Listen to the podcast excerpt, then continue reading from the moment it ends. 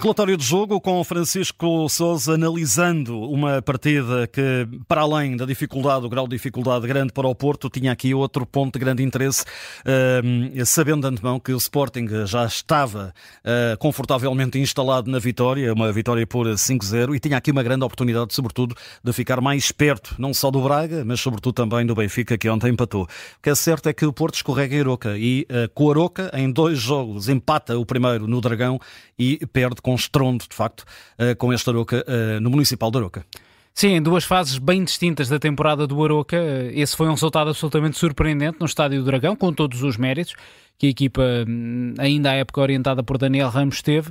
Mas agora temos aqui claramente um Aroca distinto para melhor e que tem vindo claramente a hum, potenciar um plantel bastante bem construído do ponto de vista ofensivo com uh, aquele trio de luxo de jogadores espanhóis, o Jason e os avançados Cristo Gonzalez e Rafa Morrica, que de resto acabaram por ter uma vez mais um grande protagonismo na quarta vitória consecutiva. O Oroca também aqui a fazer história neste desafio frente aos Dragões. E o início não poderia ter sido melhor para a equipa do Daniel Souza, que hoje até esteve na bancada por castigo.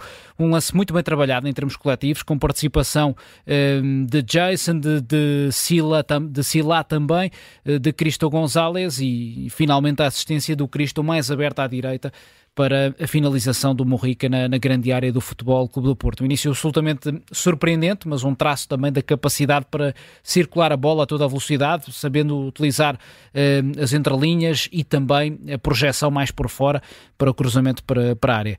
A reação dos Dragões foi eh, positiva, a equipa do Porto tomou conta do jogo, inclinando mais à esquerda, com o Nico Gonzalez a ter protagonismo, quer a recuperar bolas, eh, quer também a procurar o passe o Galeno a, a mostrar-se no remate e a tentar uh, também ter algumas desmarcações, como a que deu origem ao penalti do, do empate ainda antes de completarmos o, o décimo minuto. O Galeno ganha o espaço e deixa para o Ivan Nilsson, que depois sofre falta de Robson Bambu. E de facto, daí para a frente, o Porto ganhou consistência no jogo ofensivo eh, foi criando oportunidades, foi tendo chegadas perigosas, eh, com eh, cá está a Galena a desperdiçar algumas situações, outras situações de aproximação, de remate de, também de fora da área, o Nico Gonzalez também a atrever-se. E é mais uma jogada pela direita, mais uma boa saída do Aroca, curiosamente, mais até do que em alguns dos últimos jogos, em que se mostrou uma equipa espetacular a nível de ataque posicional mas também forte na, na, na, transição rápida a espaços. Neste jogo, o Aroca foi sobretudo forte nesse momento, quer metendo o passe longo, quer com estas saídas apoiadas, mas muito aceleradas. E foi uma jogada à direita com, um, com o Jason um, a participar no lance, a deixar para o Pedro Santos, o médio centro que foi mais à direita a tirar o cruzamento. Cá está, outra vez no mesmo lado de onde tinha nascido o primeiro golo. E o Jason que tinha estado no início a, a acabar por aparecer na área, a, atirar contra o braço do Pep. Penalti convertido com grande categoria pelo Cristo Gonzalez. Até o intervalo, o Porto foi continuando a mandar no jogo, mas hum, já com um menor discernimento e o Aroca sempre a ameaçar na transição rápida. Um Porto que verdadeiramente, na primeira parte, não queria uma grande oportunidade de golo eh, em futebol corrido. Sim, eh, teve hum, a situação do, hum, do gol invalidado, teve também no remate o Galena proporcionar uma grande defesa do Rua Barrena, outro cruzamento da esquerda eh, que o João Mário não chega por pouco, Nico Gonzalez também a ameaçar mas não houve aqui propriamente ocasiões eh, claras no enquadramento da baliza dentro da, da grande área. Foi ainda assim um Porto cá está mais dinâmico do que em qualquer outro período do jogo nessa fase ali entre o, o décimo minuto e também o, o, minuto 30, portanto foram 20 minutos realmente uh, mais fortes da, da equipa do, do Sérgio Conceição, uh, mas depois foi começando a perder esse discernimento, a ter dificuldades também perante a boa organização defensiva do Oroca, uh, num quarteto defensivo no qual se destacou o Ravi Montero, o central um espanhol. Bom central. Sim, um jogador também que passou no Atlético Madrid, portanto tem, uh, tem pergaminhos do ponto de vista também até da, da formação e acho que acabou por uh, compensar até se calhar uh, alguns lances menos conseguidos do reforço Robson Bambu, que me parece ainda um central com alguma insegurança. Na segunda parte, acho que o Porto voltou, cá está, a ter um período forte naqueles 10 minutos iniciais, criou boas oportunidades, há aqui que destacar desde logo o remate do, Francisco Conceição para uma, uma defesa muito exigente do guarda-redes à Rua Barrena, eh, depois há mais à frente o lance também do, do Nico Gonzalez, eh, mas, eh, mas foi um Porto que cá está, incapaz de concretizar e sempre a sofrer com a transição defesa-ataque da equipa do Aroca. E quase sempre em vantagem 3-2 ou 2-1. Exatamente, encontrando essa, essa superioridade, sobretudo porque o Porto fazia avançar os laterais, não recuperavam a tempo, o Silá muito dinâmico a meter o passo, o Jason a atacar o espaço, a fazer um jogo notável. Ele está uh, na participação do primeiro gol, naquela jogada coletiva, ganha o penalti do 2-0 e faz um, um, tem um momento brilhante ao minuto 61, num lance muito astuto também do David Simão, que de facto bate um livre ainda no meio campo próprio. O Jason também arranca ainda no meio campo do Oroca para fugir ao fora de jogo, segura a bola e consegue contornar o Fábio Cardoso, que teve uma exibição para esquecer e fez expõe, o expõe o Fábio à fragilidade defensiva que tem. Sim, sobre o Fábio já falarei mais à frente, mas efetivamente foi um jogo uh, pouco conseguido de, de, Fábio Cardoso, com estas limitações para acompanhar no espaço perante jogadores muito enérgicos que resolvem uh, em poucos segundos, porque efetivamente essa é uma das vantagens desta frente ofensiva uh, do Aroca. o Cristo aparecendo nas entrelinhas, o Morrica com muita mobilidade para um avançado também que tem um um instinto baliza bastante notório. O próprio Jason também é um jogador que remata bem e ao mesmo tempo liga, liga muito bem de fora para dentro e, portanto, eh, toda esta genica dos jogadores do Aroca trouxe inúmeros problemas, em particular aquela ligação do lado esquerdo entre o Fábio Cardoso e o Wendel e o Porto sofreu muito com isso. É um Porto que junta uh, o pior de dois uh, cenários, para além da instabilidade exibicional, porque o Porto até vinha da, numa excelente série, uh, mesmo perdendo pontos em casa com o Rio Ave, fez um bom jogo. Faltou eficácia, de facto, que é fundamental ter eficácia que a marcar. E hoje, para além desta instabilidade emocional, aliás, exibicional, também emocional, já a meio da segunda parte, quando começa a entrar naquela roda Sim. viva de entrar de, de jogadores numa tentativa de encontrar uma solução. Sim, há aqui também uma baixa importante que ainda vinha da primeira parte e não tínhamos referido. O Varela está lesionado, entra o Eustáquio, um jogador que neste enquadramento tático não sente tanto conforto. Eu entendi a intenção de Conceição, por exemplo, não arriscar com Ivan Reimann, mesmo estando a perder, porque se o jogo já estava perigoso a nível da transição defesa-ataque da equipa do Aroca sempre acelerada, poderia ficar ainda pior se o Porto ficasse sem um médio para equilibrar mais em termos posicionais. A verdade é que de todos os médios do plantel, o mais competente para isso é indiscutivelmente o Alan Varela, o próprio Eustáquio também não é um jogador muito completo nesse sentido, isso acabou por se notar depois mais à frente na, na segunda parte. E as substituições, como dizias, também acabaram por revelar aqui. Uh, mais do que desnorte, desespero e alguma ansiedade também a partir do banco. E hum, fez sentido lançar eh, um jogador das características de Taremi para ligar melhor o jogo por dentro.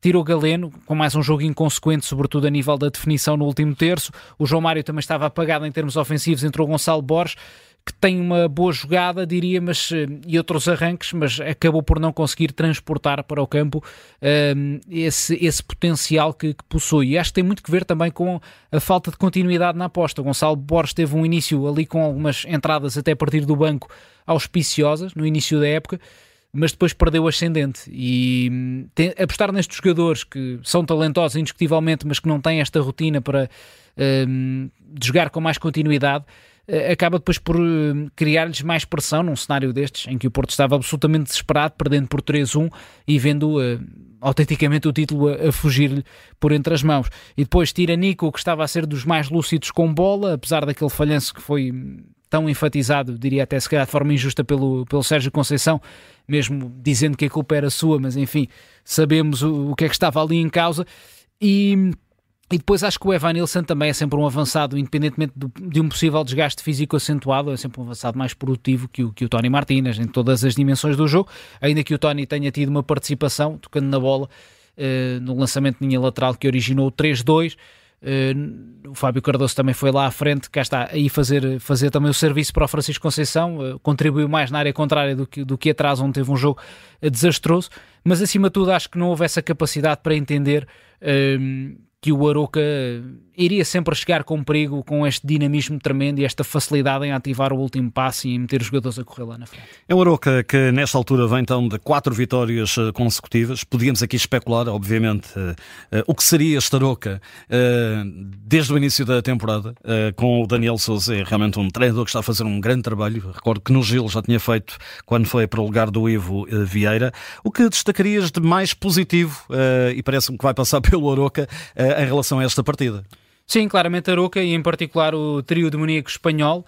Já agora eu até posso acrescentar aqui quase quarteto, porque acho que o Javi Monteiro teve momentos também muito interessantes em termos defensivos. Nem tudo lhe correu bem, houve um ou outro lance em que teve mais dificuldades, mas conseguiu ter alguns alívios e intervenções importantes na defesa da área. Parece-me desde logo mais seguro que o Robson Bambu, que é um defesa que, um, com o potencial que tem, Parece-me que é um jogador também que foi perdendo algumas oportunidades de carreira eh, nos últimos tempos, que eliminaram um pouco a confiança, daí também esta chegada à Aruca para tentar voltar a um patamar mais, mais alto. Eh, mas acima de tudo destacar Jason, desde logo, para mim, o homem do jogo, indiscutivelmente, pela forma como participa nos três lances de golo, no primeiro não diretamente na assistência e remate, mas estando uh, no envolvimento no passe, logo naquele primeiro minuto de jogo, ganhando o penalti e fazendo uma jogada fantástica em termos individuais uh, no 3-1. Uh, Morrica uma vez mais bem também, bastante incisivo no ataque à área, com mobilidade, capacidade de ruptura nas costas da defesa, bem também o Cristo Gonzalez, lançando-se nas costas dos médios, sendo um jogador que é muito dinâmico a levar a bola para a frente, a solicitar no passe, um avançado que eu acho que também está claramente talhado para voos mais altos, e já agora destacar outros elementos, porque não? Acho que David Simão acabou por, eh, não só no passo do terceiro gol, ter outros bons contributos na distribuição. O Pedro Santos também tem um envolvimento eh, muito preciso eh, na saída para que dá origem ao penalti. O Silá também com vários passos eh, muito bem medidos. Portanto, há aqui qualidade do ponto de vista técnico. O Aroca preparou bem esta época, as coisas não saíram bem, e é muito estranho pensar que esta equipa estava em último lugar no final do primeiro terço do campeonato. Seis pontos, salvo erro. Sim, Salta penso que era isso. Para exatamente. os 28, é enorme. É impressionante o salto competitivo. Desde logo, nestes quatro jogos foram apenas 12 pontos e com exibições também robustas e uma demonstração eh, cabal de, de superioridade de um Aroca que se tivesse começado assim, certamente que estaria Europa. na luta pela Europa, assim, tal como, como, como no ano passado.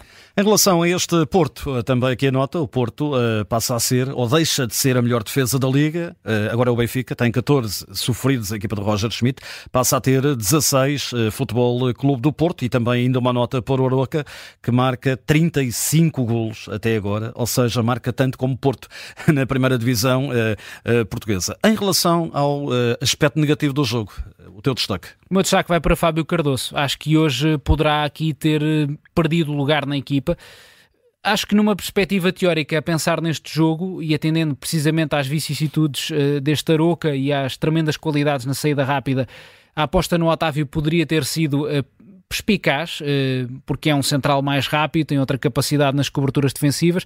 Percebo, no entanto, por outro lado, que devido ao facto de ainda estar a ser entrosado no plantel, há uma, se calhar, falta de adequação ao exigente modelo de Sérgio Conceição, não tenha sido aposta.